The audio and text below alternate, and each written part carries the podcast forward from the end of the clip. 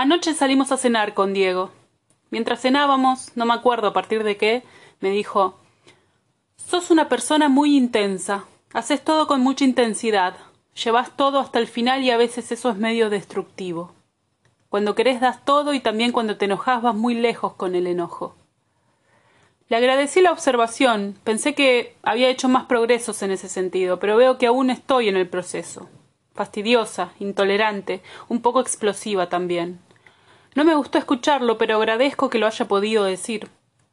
Digo esto con la fantasía de poder manipular las emociones. Hago mis ejercicios, pero la verdad está en otra parte, en lo propio, que aguarda por reponerse, y nada puedo hacer más que esperar y aceptar, y dejar que pase el tiempo.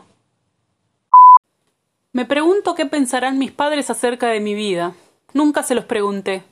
Y no sé por qué pensé eso. Me imagino que me estoy preguntando yo mismo a mí mismo qué pienso de mi vida.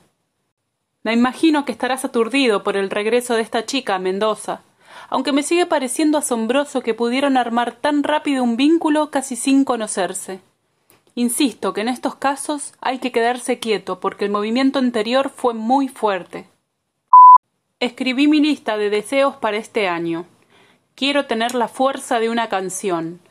Quiero tener la fuerza de un estribillo.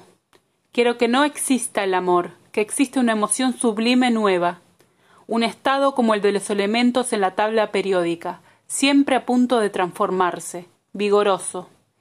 Quiero pensar al amor como un país nuevo. Por cuestiones de latitud o vaya una a saber qué, Creo que los dos nos escribimos mientras el otro duerme.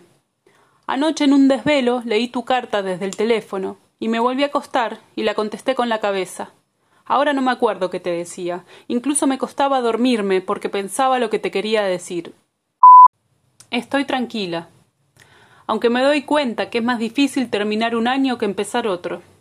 En tu carta decís que hay quizás otra manera de dar y recibir amor, sin una dependencia tan fuerte, me hablas de formas nuevas, y yo quiero conocer formas nuevas.